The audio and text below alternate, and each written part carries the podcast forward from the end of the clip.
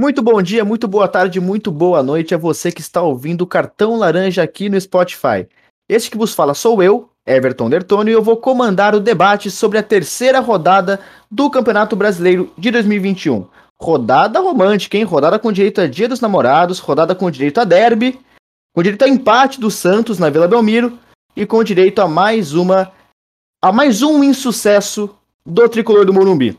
Bom, hoje estamos com uma formação diferente. Não está não tá tanto em voga a, a formação com três zagueiros aqui no futebol brasileiro. Então estamos com uma formação com três comentaristas.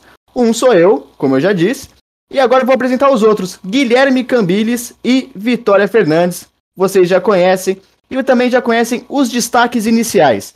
Vamos começar com Vitória Fernandes. Salve, salve, galera. O Silvinho montou um bom Corinthians e vamos falar sobre isso. O Corinthians jogou de igual para igual com o Palmeiras. Todo mundo achou que ia ser uma zebra, alguma coisa assim, mas foi um jogo bem equilibrado, foi um jogo bem legal dessa terceira rodada do Brasileirão. Guilherme Cambili, seus destaques para essa rodada do Brasileiro. Bom dia, boa tarde, boa noite. Ah, o destaque para a rodada do Brasileiro também vai ao clássico e ao Flamengo que fez uma boa partida contra o América Mineiro, fez um jogo bem legal contra o América e saindo um pouco do Campeonato Brasileiro vai para a vitória da seleção brasileira por 2 a 0 na estreia da Copa América contra a Venezuela, um destaque um pouquinho negativo. Acho que a gente poderia soltar um pouquinho mais o time, ao invés de jogar com Fred, Paquetá e Casemiro, usar um pouquinho mais com, com ponta. É, mas a seleção jogou bem, fez um jogo seguro, acabou vencendo por 2 a 0 mas a gente sempre espera um pouquinho mais da seleção brasileira, o que não ocorreu nesse jogo contra a Venezuela. É, o meu destaque ele vai para o Campeonato Brasileiro, mas vai para o Campeonato Brasileiro da Série D. O, o jogador do Bangu, Caio César, é, sofreu um desmaio, tá, com início de convulsão no jogo contra o São Bento, e, e, foi levado pela ambulância até um hospital em Sorocaba. O jogador já se encontra consciente, mas eu queria destacar esse, essa notícia pelo fator da, de um caso semelhante na, que, que ocorreu na Eurocopa, né, com, com o Christian, com Christian Eriksen, da, da Dinamarca, numa partida ali contra a Finlândia. Ele acabou tendo uma parada cardíaca no meio do jogo e a, o evento foi foi paralisado e não teve, é, não prosseguiu, né? Mas vamos falar de brasileiro, vamos falar de Campeonato Brasileiro 2021, Corinthians e Palmeiras. Um empate, Corinthians não vence o Palmeiras há sete jogos, tá? O Corinthians não vence o time Alviverde por sete jogos. E eu queria saber o que, que você esperava dessa partida, Vitória Fernandes. Eu achava que ia ser um jogo bem pior do que foi, de verdade. É, foi um derby de ressaca, né? Ambas as equipes eliminadas na quarta-feira na Copa do Brasil.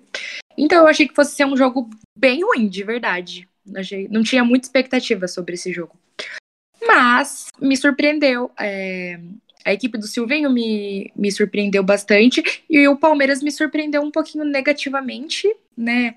É, eu acredito que recuaram demais, deixaram o Corinthians jogar e o Corinthians aproveitou eu achei que o Corinthians foi bem melhor do que o Palmeiras em alguns momentos da partida, né? Não em todos.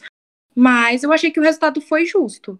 A Vitória citou aí essa questão do, dos times terem sido eliminados na Copa do Brasil no meio de semana.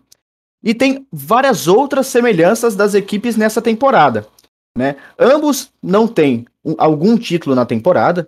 Né? O Palmeiras ainda perdeu a Recopa e a Supercopa, juntamente com o Corinthians, o Paulista e a Copa do Brasil, com essa eliminação de quarta-feira. Inclusive, o Palmeiras perdeu para o CRB dentro de casa em mais uma disputa por pênaltis. Né? É... Ambos têm apenas uma vitória no Campeonato Brasileiro, né, desse ano.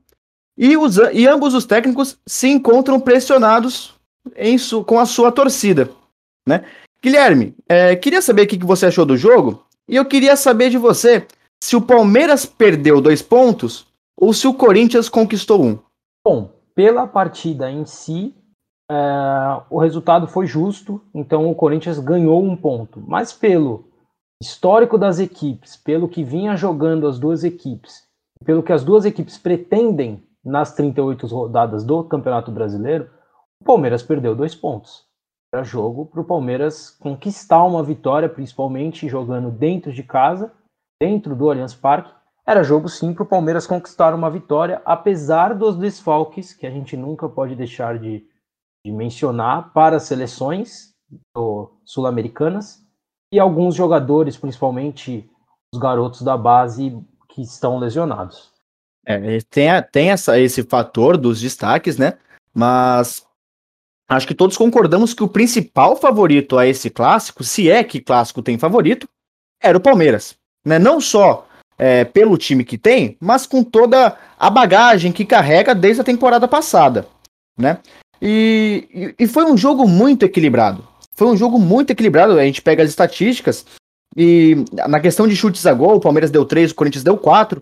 É, a posse de bola também ali gerou 50%, foi 52 a 48 para o time do Palmeiras, mas tinha esse favoritismo do, do palestra.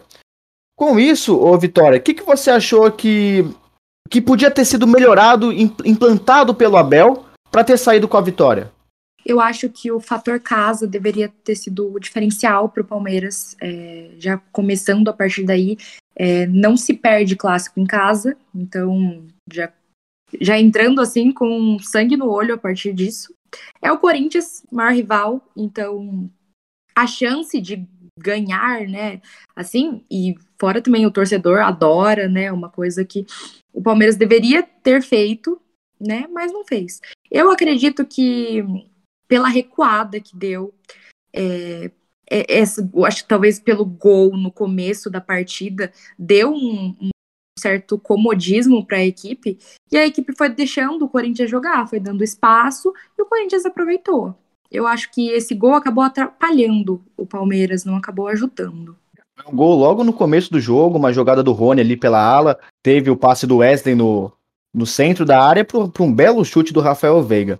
Ô Guilherme, essa questão do, do gol logo no início do jogo, que a Vitória citou, como você acha que isso influenciou no restante da partida? Concordo muito com o que a Vitória disse. Acho que o, o, o gol fez com que o, o, o, Corinthians mandasse mais na partida, tivesse mais a posse de bola e criasse as principais oportunidades. Porque esse vem sendo o Palmeiras. O Palmeiras, nessa temporada, na maioria dos jogos, até os, os que venceu e os que perdeu, é um time que muitas vezes faz um gol e dá a bola para o adversário para sair no contra-ataque e explorar as melhores características de Rony Wesley, que é o drible é, em velocidade, que é o contra-ataque que o Palmeiras faz muito bem e que também fez o gol dessa forma, né? A gente não pode esquecer que o próprio gol do Palmeiras foi em contra-ataque. O Mike rouba uma bola do Matheus Vital, acelera no Rony, o Rony cruza e o gol sai em cima de um contra-ataque, porque o Palmeiras, a, principal força do Palmeiras, vem sendo o contra-ataque desde o início dessa temporada. Mas não pode ser só isso, né? O Palmeiras entregou demais a bola para o Corinthians no, no, no, primeiro tempo, principalmente. Depois, no segundo tempo, toma o gol e volta a mandar na partida. Então, o Palmeiras poderia sim, mesmo com 1 a 0 tentar trabalhar um pouquinho a bola, até pelos jogadores que o Palmeiras foi a campo. O Palmeiras, a gente não pode esquecer que foi com Scarpa, Rafael Veiga, Rony, Wesley e Luiz Adriano. Né? São quatro, é, são cinco jogadores ofensivos, só com Felipe Melo de volante. Então, até pela característica dos jogadores que o Palmeiras tinha em campo, era necessário ter-se um time com mais, com mais proposição, trabalhar mais a bola. Mas não foi o que o Palmeiras fez. E aí o Palmeiras sofreu muito por conta disso, por ter só o Felipe Melo de primeiro volante, você. É, é, de, só o Felipe Melo de volante, Rafael Veiga e Scarpa sendo meio-campistas, eles não têm essa recomposição tão boa como tem o Patrick de Paula, que está machucado, o Gabriel Menino, que estava no banco voltando da seleção olímpica, o Danilo, é, que também está machucado, outro jogador da, da base do Palmeiras. Então o Palmeiras acabou se perdendo muito por conta disso. Rafael Veiga e Scarpa não têm essa combatividade que tem esses jogadores que estavam machucados, e o Gabriel Menino no banco, no caso, para que esse jogo funcionasse, para que esse jogo do contra-ataque é, é, transformasse o Palmeiras ao Palmeiras em, em, em, criação de oportunidades, como foi inclusive no clássico do Campeonato Paulista pela semifinal do é, pela semifinal do campeonato. O Palmeiras naquele jogo faz 1 a 0 com o Vitor Luiz mais ou menos aos 10, 15 minutos do primeiro tempo. E depois consegue se fechar bem lá atrás. É verdade que tinha muitos outros titulares, Gustavo Gomes é, no, na zaga tudo mais. Mas o Palmeiras consegue se fechar lá atrás e sair muito bem no contra-ataque e criar as oportunidades pelo contra-ataque. Mas pela escalação é, do time ontem, do, no, do, do, time no sábado, o time, a, a, equipe acabou não conseguindo sair tão bem para esses contra-ataques, o que foi prejudicial demais e acabou se resultando no empate corintiano. É justamente pelo esse fator contra-ataque em que o Palmeiras vem jogando, é, na minha visão era muito claro esse, esse, a, a, esse estilo de jogo que seria implantado no, no clássico. Né? O, o Silvinho, o Silvinho junto ao time do Corinthians, eles cometeram um erro muito grave, na minha opinião, que foi ter começado a partida atacando o Palmeiras de peito aberto. O Palmeiras tem um exímio contra-ataque. O Rony e o Wesley nas alas fazem um belo trabalho. E o Corinthians, tanto é que no primeira, na primeira oportunidade que o Palmeiras teve de contra-atacar, ele fez o gol, né? Só que aí, como você bem citou, o Corinthians começou a comandar o jogo. O Palmeiras deu a bola para o Corinthians e o Corinthians foi ali tocando bola, inclusive chegando à meta do Jailson, que era algo que o Corinthians não vinha fazendo nos outros jogos. Tinha posse de bola, mas não tinha objetividade. E nesse jogo teve. Né? Isso, isso tanto é que culminou no gol do Corinthians aos 8 minutos do segundo tempo. Embora o Palmeiras tenha entrado um pouquinho melhor, mas logo depois o Corinthians já retomou a posse de bola. Né? Com esse empate, o Palmeiras teve que voltar a jogar. Teve que voltar a atacar. E aí eu quero saber, quero, quero voltar contigo, Guilherme. Se o Palmeiras ele conseguiu é, jogar, adaptar esse sistema com a, a, imposição no ataque, ou se ele repetiu a mesma coisa que foi na final do Paulista contra o São Paulo. O Palmeiras, após tomar o gol de empate do Corinthians, o Corinthians ainda conseguiu ali mais uns 5, 10 minutos comandar um pouquinho da partida, mas depois o Palmeiras pega de volta ele. É algo que ele não teve a partida inteira. O Palmeiras começa a partir ali dos 15, 20 minutos do segundo tempo a propor mais o jogo e a criar oportunidades, sim. Teve a chance do Breno Lopes, até com as substituições do Abel, que coloca Breno Lopes e William, o Palmeiras cre cresce na partida, tem a chance do Breno Lopes, tem o lance que acabou em impedimento do William, depois um chute do Rony, e teve o gol bem anulado pelo VAR com um passinho à frente do Rony, e eu queria ressaltar isso mais uma vez, acho que assim, é um negócio sempre importante a, gente ressaltar a importância do VAR. A gente teve a Copa do Brasil no meio de semana sem VAR e foi uma vergonha. São Paulo foi prejudicado, o Palmeiras, que foi eliminado, foi prejudicado no jogo de ida com um gol que o William é, fez, que a bola não, não havia saído. O Corinthians foi prejudicado no jogo da volta com uma agressão ao Gabriel. Então, assim, o, o Flamengo também teve um gol mal anulado no primeiro jogo contra o Coritiba.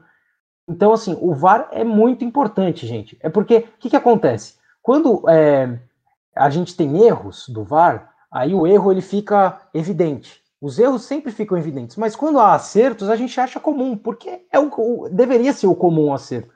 Mas o VAR ele é importantíssimo. O gol do Palmeiras, por exemplo, teria sido validado e a gente estaria aqui agora elogiando o Palmeiras, criticando o Silvinho, pedindo a cabeça do Silvinho, mas o VAR estava lá para ajudar. Então, assim, a gente tem que sempre enaltecer a importância do VAR no futebol. O VAR veio para ficar. Ah, tem problemas? Tem, mas os problemas são do ser humano, não são da máquina. A gente tem que sempre evidenciar isso e eu vou sempre fazer isso, sempre que eu puder, eu vou, eu vou, eu vou evidenciar com exemplos. Não adianta a gente também evidenciar sem, sem, sem algo concreto. Então, acho que é por aí.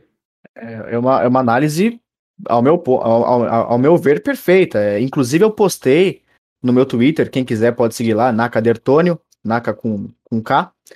E eu postei que a gente vê o, o, verdadeiro nível da arbitragem brasileira na Copa do Brasil, né? A gente, a gente tem esse, esse paralelo.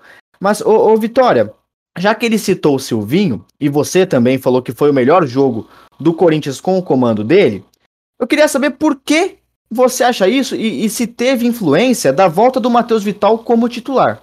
Eu acredito que, como eu tenho dito nos últimos programas, é, o Silvinho precisava de tempo.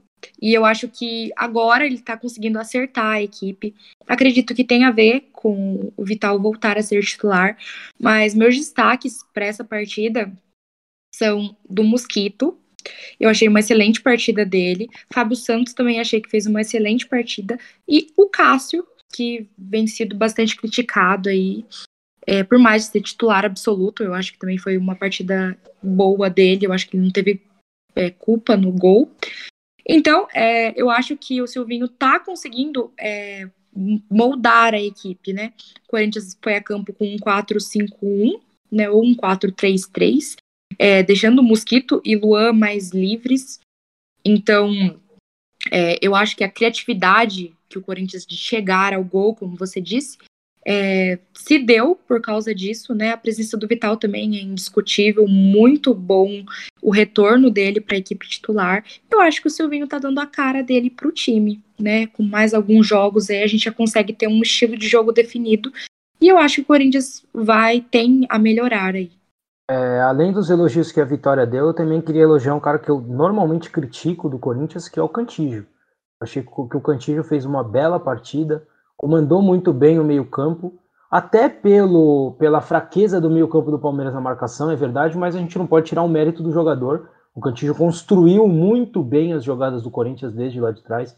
Então, meu destaque principal do time do Corinthians vai a ele e também ao Mosquito, que fez uma grande partida, até pela, pela péssima partida do Vitor Luiz também, né? Vitor Luiz, principalmente com a saída de três que o Abel fez com o Vitor Luiz sendo esse terceiro zagueiro, digamos, na saída de bola, o Mosquito não teve tanta, tanta, tantas vezes ter que voltar para marcar até a linha de fundo, então ele ficou com bastante liberdade.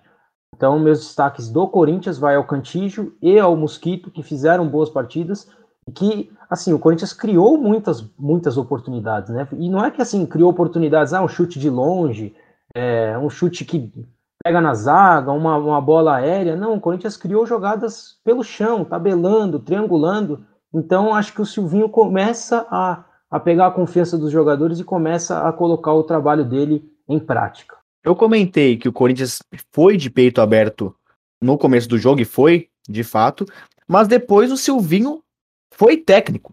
Ali ele foi técnico, porque, porque ele implantou um sistema defensivo no Corinthians que funcionou, né? Quando o Palmeiras pressionava, e mas, mas também conseguiu atacar. É, o meu destaque, o Guilherme comentou a questão do Cantígio, eu concordo plenamente. O Cantígio, ao meu ver, também foi o, o, o principal destaque do, do, da partida, inclusive, né? Da partida, porque eu também acho que o Corinthians conquistou esse empate, né? Então eu daria o destaque da partida para o Cantígio, mas também queria destacar o Gabriel, pois o Gabriel trabalhou muito bem defensivamente e também fez o gol de empate. Ele, ele, traba ele vem trabalhando ofensivamente com, a, com um certo êxito também. Então, os meus dois pontos positivos do Corinthians vai para esses dois jogadores. Já a gente está encerrando esse assunto, quero só comentar sobre os próximos dois jogos dessas duas equipes. O Corinthians ele vai enfrentar o Bragantino dentro de casa. E eu quero saber da Vitória se, ele, se ela manteria essa escalação ou se ela mudaria alguma coisa. Manteria a escalação, porque até para dar um segmento, para ver se a equipe se entrosa mais, e consegue uma vitória, né, uma vitória maiúscula contra o Bragantino em casa. É um, um bom jogo aí para ver assim o, se o futebol foi mesmo um efeito derby, um efeito clássico, ou se é o futebol do Corinthians dando as caras, né? Porque a gente tem sempre essa dúvida. Porque clássico, para mim, é um jogo à parte. Então, os jogadores, a estrela brilha, é uma coisa assim. Mas a gente vê assim com o segmento desta forma.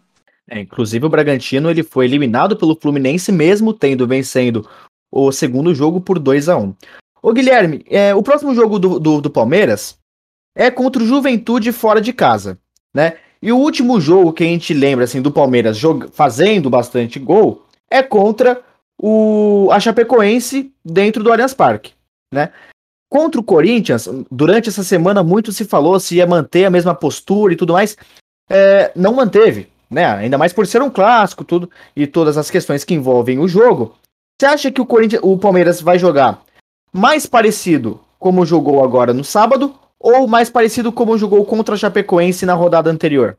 Depende do início da partida. Se o Palmeiras achar um gol, achar não, né? Fazer um gol como fez contra o Corinthians, imagina que o Palmeiras vai sim é, dar um pouquinho mais a bola ao Juventude, como vem sendo característica do, do trabalho do Abel.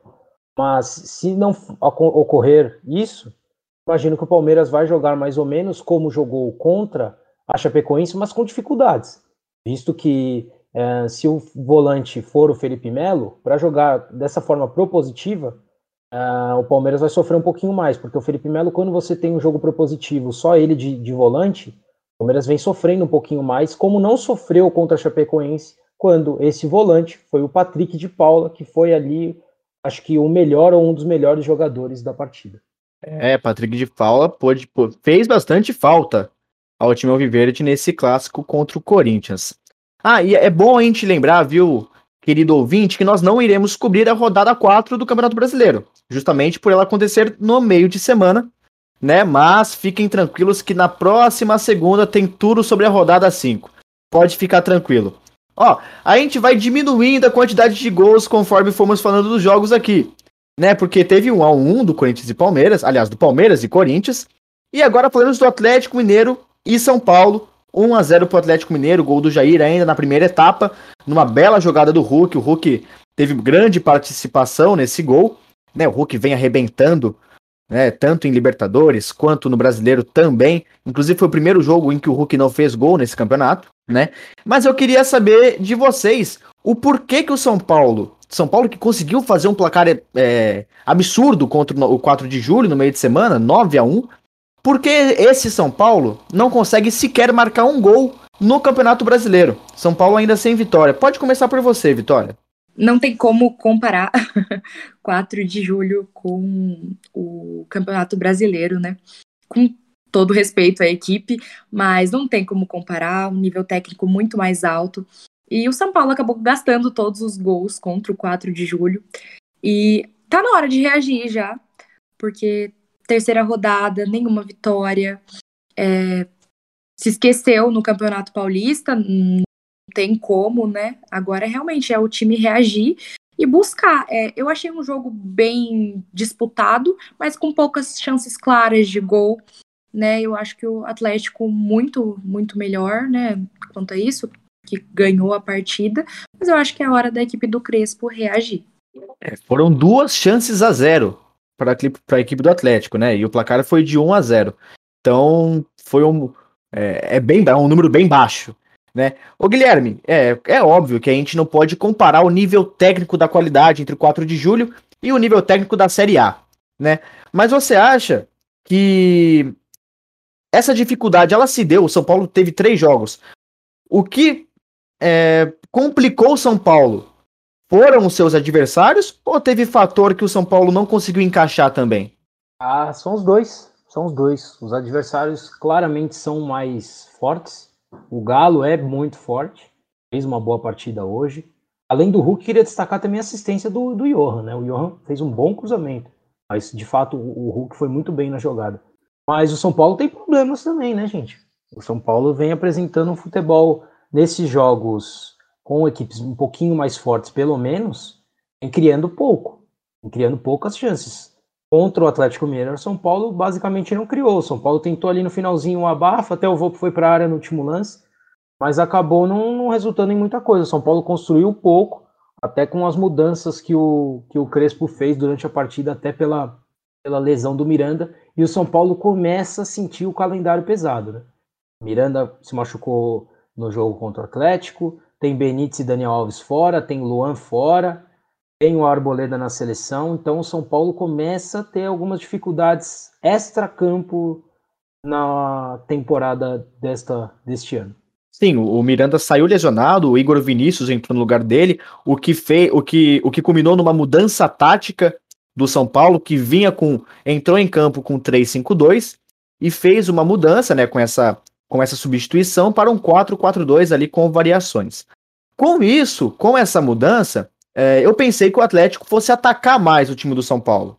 Né? Justamente por, pelo Miranda, até então vinha fazendo uma boa partida. Ele estava marcando muito bem os atacantes do Atlético, né? Ele estava dando segurança para a zaga.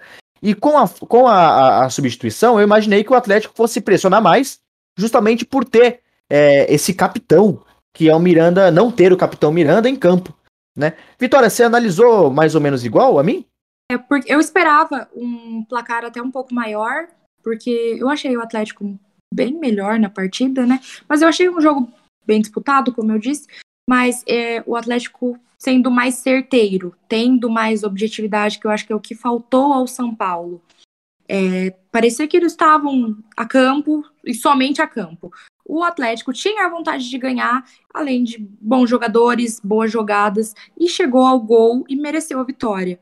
É, eu acho que para o São Paulo falta, além né, da técnica, falta também um pouquinho de vontade dos jogadores, né? Não dá para se jogar assim da forma como que vem jogando.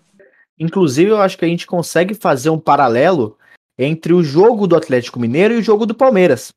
Né, o estilo do jogo, de jogo entre os dois, porque o Atlético fez um gol e também recuou. O Atlético recuou o time, o São Paulo vinha ali é, trocando passes na, no campo ofensivo, né? Mas foi um jogo muito inteligente do Atlético Mineiro, eu achei que foi um jogo inteligente e foi um jogo bom defensivamente. Queria dar esse destaque, inclusive para o Nátio Fernandes, né, que teve uma perda aí na família, é, insistiu por, por entrar em campo e servir a equipe do Atlético.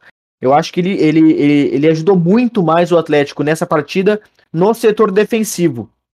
Ele marcou muito bem. Né? E Guilherme, voltando para a questão tática do São Paulo, você prefere, com todos esses desfalques, você prefere o time no, tri, no 3-5-2, que, que foi o que iniciou a partida, ou nessa outra variação com quatro zagueiros? Na variação, dois, dois laterais, dois zagueiros, né? Isso, isso. Quatro. É...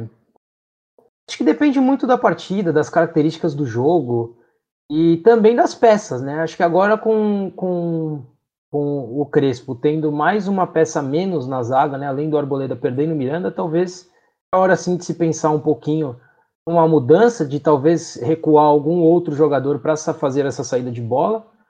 É, mas Sim, é possível. É possível, é possível ele fazer o que ele fez hoje até. Uh, porque o Rigoni é um jogador assim que acabou de chegar no São Paulo e vem me parecendo um cara com um, muito promissor na equipe tricolor. Uh, ele começou o jogo de ala, depois passou para ponta e terminou o jogo de meia. O São Paulo com bastante variação, até pela lesão do Miranda.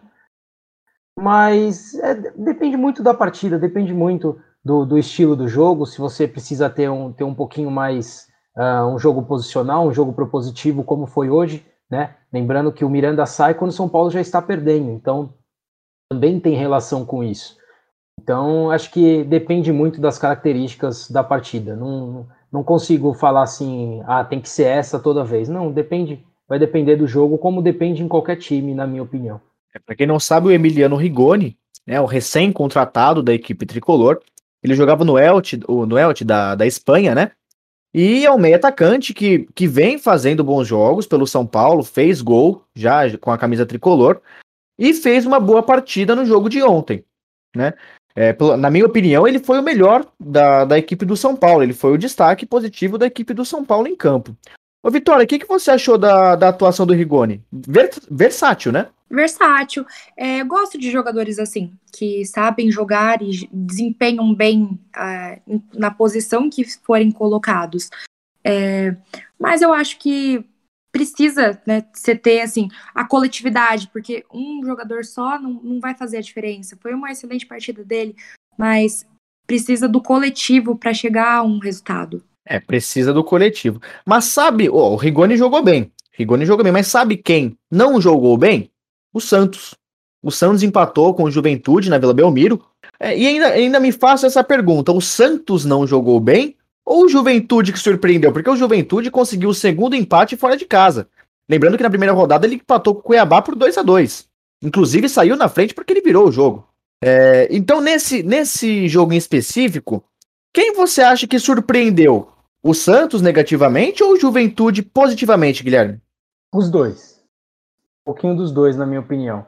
Acho que foi uma partida justa do Juventude, inclusive acho que esses, essas equipes pequenas, como Juventude, América Mineiro, né, as equipes que vêm no campeonato sabendo que vão brigar para disputar a, a, zona de rebaixamento, para se manter na Série A, elas vão tirar sim pontos de time grandes, como acontece em qualquer campeonato do mundo. Uh, vai enfrentar uma equipe grande fora de casa, essas equipes jogam fechadinhas, às vezes conseguem fazer um gol em uma bola, mantém o jogo. Então, assim, é um resultado que acontece. É, vai ter jogo que vai acontecer.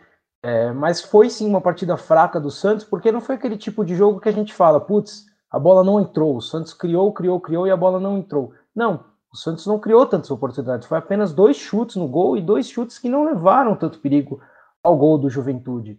Então, tem esse demérito do Santos de não ter conseguido criar oportunidades claras, reais de gol, mas também tem o mérito do Juventude que muito provavelmente vai conseguir bons pontos no campeonato em partidas como essa. Esse tipo de jogo, na qual o time joga no contra-ataque fechado, tenta uma bola, às vezes consegue um empate, ou às vezes vai tomar um gol e vai, vai levar uma goleada. O jogo, após esse gol da, da equipe adversária, vai, vai se transformar em outros gols. Então, acho que é mais ou menos, mais ou menos isso é, o que ocorreu entre Santos e Juventude na Vila Belmiro no sábado. Eu citei, eu citei é, o, esse, essa, essa questão do Juventude, porque como você, como você comentou, tinha também, tem também o América Mineiro, né? São dois ali que disputam ah, o Z4, né? Estão, estão no campeonato para disputar o Z4. Acho que isso não é audácia nenhuma da minha parte em, em falar isso. Mas tem uma diferença. O América Mineiro, em três jogos, fez zero ponto. Fez zero ponto. Né? E o Juventude, por sua vez, já tem dois.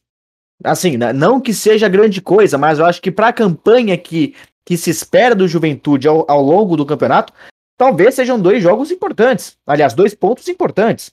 Em que ele conseguiu fora de casa. Mas agora, voltando a atenção para o time do Santos, Vitória. É, o Santos deu 18 chutes, mas apenas dois foram ao gol. E não foram aqueles, aqueles chutes que fizeram o goleiro trabalhar, não. Foram dois chutes, é, um, de fora, de um de fora da área com o Gabriel Pirani e, uma, e, uma outra, e outro cabeceio que não me lembro é, de quem foi. Mas também não foi com perigo. E é, e, é, e é interessante, né? Contraditórios, visto que o Santos tem um dos melhores atacantes da temporada anterior, que é o Marinho. O que, que você acha que está faltando para o ataque do Santos começar a engrenar como engrenou contra o Ceará? Eu acredito que falta criatividade, porque a bola não, não vai chegar assim, né, na cara do gol. Então é preciso criar as oportunidades. O Santos vem de três vitórias, né? O Juventude brecou, né? Essa sequência do Santos. Então eu acho que é, é uma equipe boa, é uma equipe que tá é, muito bem no campeonato até, mas pegou uma equipe que realmente veio aí para brigar por alguma coisa, né? O Juventude é, no começo do jogo anulou bem, é, fez uma boa marcação na equipe do Santos, não deu espaços. Então eu achei que fosse até surpreender mesmo, mas acabou ficando no 0 a 0 Foi um resultado surpreendente. O Juventude nunca ganhou na Vila. E eu acho que tinha tudo para ter ganho, de verdade, né? Mas é, eu acredito que para chegar a, é, a esses resultados na equipe do Santos é necessário criatividade mesmo. Eu acho que é, os bons jogadores para isso tem. É, concordo, concordo. A Vitória falou, falou bem. Acho que é, é por aí. Só, que, só queria acrescentar assim: é, o Santos vai oscilar. O Santos vai oscilar, é uma equipe que está começando um trabalho com o Fernando Diniz. Então, isso não pode ser, ser levado como é, fim do mundo. O Santos vai oscilar, é um início de trabalho. O Santos também não tem um elenco tão ajustado assim, a ponto de a gente querer que o, o Fernando Diniz consiga resolver as coisas do dia para a noite. É, inclusive, um, um dos problemas para esse tipo de jogo é você não ter um centroavante, aquele centroavante que empurra bolas para as redes. O Caio Jorge não é esse centroavante. O Caio Jorge é um jogador que sai bem da área para construir jogo, como também é, né, fazendo um parâmetro, o Luiz Adriano no Palmeiras. Então, para o Santos falta esse jogador que empurra a bola para as redes, como também faltou ao Palmeiras, inclusive contra o CRB.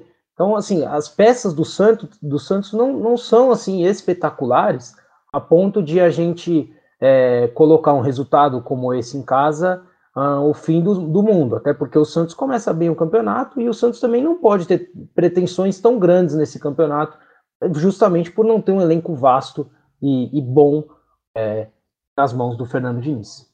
Eu queria voltar nessa questão do Marinho, porque eu levantei a, a, as estatísticas dele da temporada passada e dessa temporada, e os números são os seguintes. Em 2020, né, naquela temporada conturbada que nós tivemos, o Marinho fez 43 jogos, e 24 gols, com a média de meio gol por partida, né, por jogo.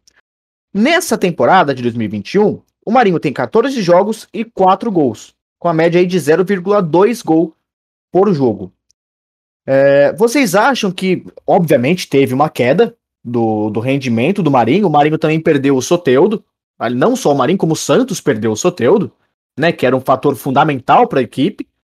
Mas é, por que vocês acham que teve essa, essa queda de rendimento no futebol do Marinho? Pode ser o, o Guilherme a comentar. Acho que são vários fatores. Principalmente esse de o Santos ter perdido o Soteudo, perdeu o Pituca, perdeu o Veríssimo, que é um zagueiro, né? não é um, um jogador de construção. Mas o Santos teve uma boa modificação no elenco. É claro que o Marinho e os outros jogadores vão sentir. Se demanda tempo você reformular uh, o estilo da equipe, até, até porque o Santos começa a temporada com o técnico, depois demite, traz outro. Então, assim, os jogadores sentem isso. Não adianta, por mais diferente que o Marinho seja no futebol brasileiro, isso interfere também no futebol dele. Você concorda, Vitória? Concordo, sim porque é, há um entrosamento entre os jogadores, né?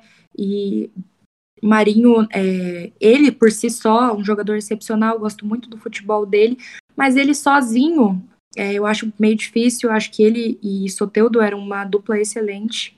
É, então, eu acho que a queda de rendimento dele vem por isso também. Mas nada que ele não recupere o futebol dele, acredito bastante no Marinho. Mas é, ele é uma, uma boa alternativa né, para o Santos embalar aí nos campeonatos que disputa. E é isso. Esse empate para o Santos, ao meu ver, não foi um bom negócio. Tá? Não foi um bom negócio. Justamente porque na próxima partida ele vai enfrentar o Fluminense fora de casa. E ali sim caberia o um empate. Ali sim o empate seria é, visto com bons olhos pelo torcedor Santista. Né? É, agora, o empate contra o Juventude dentro da Vila Belmiro é, acho que a gente não pode considerar como um resultado. Ah, putz, aconteceu. Né? Ainda mais pela campanha que o Santos propõe nesse campeonato. Justamente por esse motivo. É, e aí eu quero saber de vocês, entrando nessa questão do jogo contra o Fluminense, se vocês concordam com, com o meu ponto de vista, né? De que esses pontos farão falta no futuro, no, no futuro. E se ganhar do Fluminense agora, virou uma obrigação. A gente pode, pode falar isso, Vitória? Acredito que o mérito do empate vem do Juventude, então é um excelente resultado para o Juventude e para o Santos. Eu também acho que não foi um bom negócio. É, eu acho que ganhar do Fluminense, o Fluminense tem é, um bom momento, né? Vive um bom momento. Eu acho que um empate talvez seja um bom negócio, é, mas ganhar eu acho que é obrigação. Guilherme? Ah, para mim, essa coisa de obrigação no futebol é um, para mim não existe. Acho que a obrigação deles é, é ir a campo e, e, dar o seu melhor. O resultado é, é, é consequência. Acho que para mim obrigação não existe, e principalmente nesse caso do Santos, assim. Acho que, uh, claro, perder dois pontos contra o Juventude em casa vai fazer falta? Lógico, eram três pontos que imagino que o Diniz contava é, para o restante do campeonato. Mas esses dois pontos, ele, ele pode ser recuperado depois, inclusive com um empate, por exemplo, com o Fluminense fora de casa, é um resultado a se comemorar. Sobretudo pelo, por, pelo fato de o Fluminense ter um time melhor, um time mais preparado, porque o Roger Machado já chegou há mais tempo do que o Diniz, e porque o, o, o Fluminense vai ganhar, muito provavelmente, da maioria das equipes do campeonato dentro de casa. Então, esse um ponto, ele é bem-vindo. Por exemplo, para fazer um parâmetro com o São Paulo, o São Paulo perdeu três pontos contra o Atlético Goianiense. Então, é esperado que com o jogo contra o Atlético Mineiro, o São Paulo consiga recuperar esses três pontos que perdeu contra o Goianiense. Mas não foi o caso. Então, assim, quando você perde dois pontos contra um time menor, dá para você recuperar em algum jogo grande. E você pode sim, com um empate, pensar que o Santos, né, caso empate com o Fluminense, pensar que o Santos recuperou um desses dois pontos perdidos contra o Juventude, até porque o Santos não vai brigar por coisa grande no campeonato. Na minha opinião, o Santos é meio de tabela.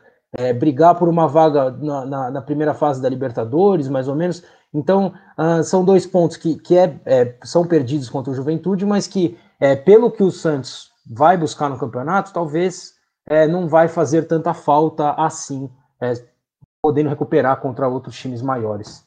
Então, aí a opinião do Guilherme achando que não é uma obrigação.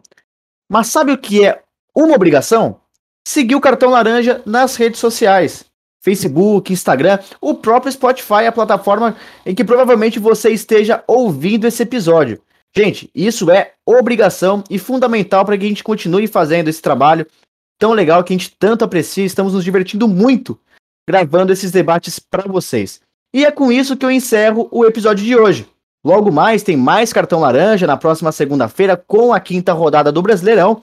Vamos aí analisando a rodada 4, mas essa rodada vamos comentar em off, mas a quinta pode ter certeza que vamos trazer muitos comentários para você, nosso ouvinte.